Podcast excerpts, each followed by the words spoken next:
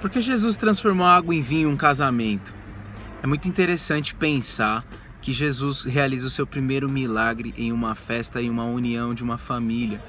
Quando nós refletimos o texto que está lá em João 2, nós pensamos a respeito da importância que Jesus dá à família e ao casamento. A primeira coisa que eu aprendo nisso é que Jesus se alegra em formação de famílias. A primeira coisa que eu, que eu percebo nisso é que Jesus se alegra em ambientes festivos, em ambientes que se voltam os olhos para um momento de alegria, para um momento de júbilo. Então, nós precisamos aprender a primeira lição com isso, independente de qual seja o seu momento. Olhe com, com, com, com olhos de esperança, olhe com olhos de alegria, olhe com olhos de quem vai passar por esses momentos, quem vai superar essas dores e vai seguir a vida. Jesus se alegra em momentos de alegria.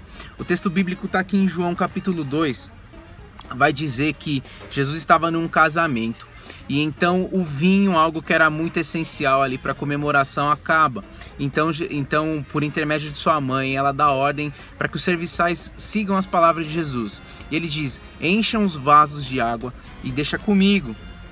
Então, o versículo 8 vai dizer em seguinte: é, versículo 6: Ali perto havia seis potes de pedra do tipo usados pelos judeus para as purificações de cerimoniais, e em cada pote cabiam entre 80 e, é, 80 e 120 litros de água. Então Jesus disse: Encham os potes com água, e eles encheram até a borda. O versículo 8 diz: Agora levem um pouco ao encarregado da festa. E assim eles fizeram, e o encarregado da festa provou a água que transformada em vinho, sem saber onde viera, embora soubessem os serviçais que haviam tirado água. Então o noivo tomou e disse: Todos servem primeiro o melhor vinho. E depois que os convidados já beberam bastante, o vinho inferior é servido. Mas você guardou o vinho melhor para o final. Esse foi o primeiro sinal milagroso de Jesus.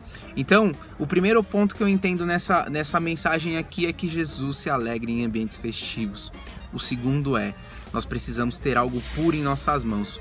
Quando a situação ficou ruim a única coisa que eles tinham na, nas mãos era uma água para purificação, ou seja, eles tinham algo puro em, em mãos. Nós não nós precisamos ter, nós precisamos carregar em nós algo que seja puro, para que aí sim Jesus venha e nos transforme. A água fala sobre pureza, a água fala sobre purificação, fala sobre algo santo, e isso fala sobre nós também. Hoje, quando nós nos colocarmos diante de Jesus, nós nos colocaremos como água, como aqueles que se purificam, como aqueles que querem viver algo puro de Jesus. E então, com o toque de Jesus, com a ordem de Jesus, nós seremos transformados pelo vinho. E o vinho representa poder, o vinho representa autoridade. O vinho representa o milagre de Jesus.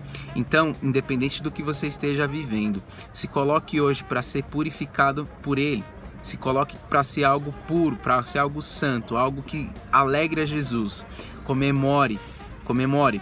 Se, se alegre em momentos festivos, ainda que não seja esse seu cenário. Crie, crie um ambiente de festa para que Jesus venha e transforme você em vinho, te dando autoridade e poder. Que vocês fiquem na paz e com o amor de Cristo.